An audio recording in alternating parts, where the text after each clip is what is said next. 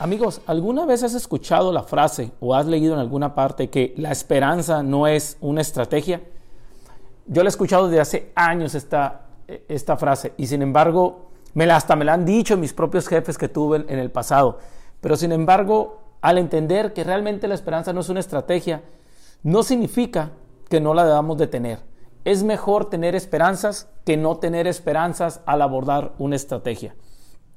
Enfrentar la realidad que existe en el mercado, los problemas, la competencia, la economía, se requiere de un gran coraje por parte de un líder, un emprendedor, un vendedor. Pero una vez que aceptamos que necesitamos, necesitamos un poquito de fe y de esperanza para abordar estos temas, eh, nuestro nivel de energía incrementa enormemente. Si tenemos fe y esperanza para afrontar las cosas, nuestro nivel de creencia que la situación se va a resolver tiende a incrementar. Tu voluntad crece, te llenas, como te dije, de entusiasmo, de energía. Por lo tanto, empiezas a trabajar mejor en tu plan. Hay un, hay un plan, pero si le agregamos esperanza y fe, ese plan se ve más alcanzable. Yo conozco muchos vendedores, muchos líderes comerciales. Yo he sido uno de ellos que a veces hacemos un plan con poca fe en ese plan. Y al tener poca fe con ese plan, pues realmente no le imprimimos el entusiasmo y las ganas que requiere ese plan. Entonces es importante la fe, es importante la esperanza. Desde mi punto de vista, la esperanza y la fe es lo primero. Luego nace la voluntad, la energía para afinar los detalles de tu plan para poder actuar. Es muy triste ver planes comerciales o planes de negocios sin una fe y una esperanza real atrás de ese plan. O de las personas que lo están implementando. No te engañes, necesitas tener fe, necesitas tener esperanza para tu plan. imagínate de qué sirve invertirle horas en un plan, horas en un análisis, pensando que lo que vas a implementar no lo vas a conseguir o lo que estás haciendo no se va a poder implementar, o simplemente hacer el plan porque te lo está pidiendo tu gerente, o simplemente estar haciendo el plan porque te lo está pidiendo un consejo de administración. Eso realmente está fuera de contexto en el tema estratégico.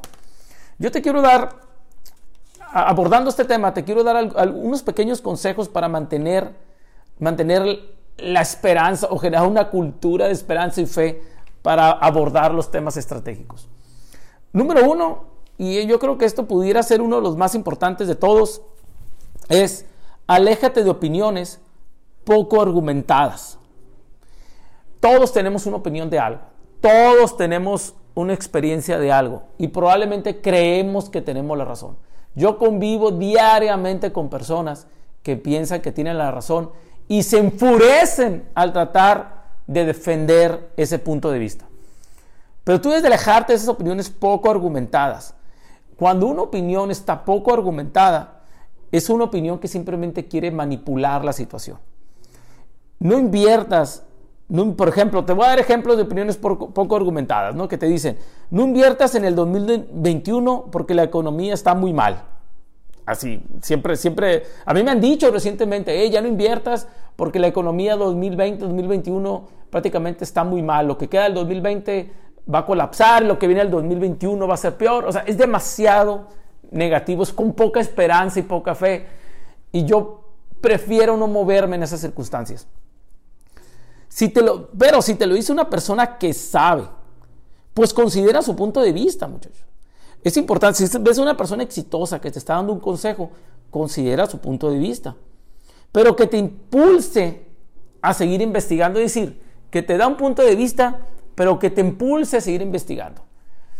Eh, hace mucho una persona, por ahí leí un libro muy, muy interesante y me decía, es importante escuchar de todos, de las personas que estén argumentadas, pero al final de cuentas tu decisión tomar la postura que consideres tú mejor para ti, para tus negocios. Entonces, investigalo, escúchalo, pero sigue investigando. Pero si te lo dice una persona que no ha hecho nada en su vida, que nomás se la pasa viendo Netflix, que nomás se la pasa criticando a la gente, no te conviene ni escuchar a esa persona. Muévete, aléjate de las opiniones poco argumentadas. Ese es mi primer consejo. Segundo consejo, busca ayuda. A mí en lo particular me sorprende lo poco que las personas buscamos ayuda para aterrizar o, hacer mejor nuestros proyectos, o poder hacer un mejor cierre de ventas, o poder prospectar. Me sorprende muchísimo lo poco que las personas piden ayuda. Yo en lo particular observo conocidos que traen proyectos y que no están buscando ayuda y que se les hace muy difícil seguir avanzando y prefieren aplacar o calmar ese proyecto porque no encuentran la solución en vez de acercarse a preguntar a una persona experta a poder tomar decisiones. Busca ayuda. La ayuda, la ayuda es importante. Eh, acude a personas con, realmente que sepan y que tengan más esperanza que tú. Tú cuando acudes con una persona con mucha experiencia y con, mucho éxito, tú revitalizas tu energía, tus esperanzas, tu, tu, voluntad y te sientes más capaz de conseguir las cosas. Te lo digo porque a mí me ha pasado. Nos ayuda a adaptar nuestros criterios y poder avanzar constantemente sin temor a equivocarnos. Otro consejo que te quiero dar aquí, muchachos, es ten claro que, puedes fracasar. Esto, a mí me han comentado muchos vendedores que se han acercado a mí, que han querido intentar cosas diferentes. Y yo les digo, fracasar es una opción. O sea, y cuando les explico lo que significa fracasar, para mí fracasar es que la primera vez no salga como pensaste. ¿Ok? O salga lo contrario a lo que pensaste. Pero ese fracasar es simplemente es un evento. Es un evento que luego puede seguir avanzando. Dice Grant Cardone en uno de sus, en uno de sus libros que fracasar no existe si la persona lo sigue intentando. Y, yo creo que tiene razón. Eh, el fracaso es un evento, pero no, es un evento definitivo. Tienes que seguir avanzando, avanzando, avanzando. Pero a veces yo veo al emprendedor o al vendedor o la persona que no quiere abordar su plan de forma diferente porque tiene miedo a fracasar. Y yo les digo, fracasar no es malo y tal vez es inevitable, muchachos, poder fracasar en algunos casos, pero un fracaso no debe de tirarte a la lona, no te debe de tirar a la lona o al piso, eh, porque, porque si tú tienes en la mente que sabes que el fracaso es solamente un evento, pues realmente no debe tirarte la lona. Si, sabe que puede, si sabes que el fracaso puede pasar, Toma nota de los detalles, acéptalo, pero sigue avanzando. La esperanza y fe no es una estrategia, definitivamente muchachos, pero sí es una forma de abordar las cosas. Y es mejor tener una fe y esperanza en mi proyecto que no tenerla. Así que sigue este consejo, muchachos, llénate de fe y esperanza o busca personas que tengan más fe y esperanza que tú y déjate guiar por ellos. Te pido por favor que me sigas buscando en mis redes sociales, en mi página de internet www.janielmaldonado.com. Adquiere mi libro, mi libro Cambias o te cambias en Amazon y vas a ver que es un libro que te va a encantar. Un abrazo fuerte muchachos. Hasta luego.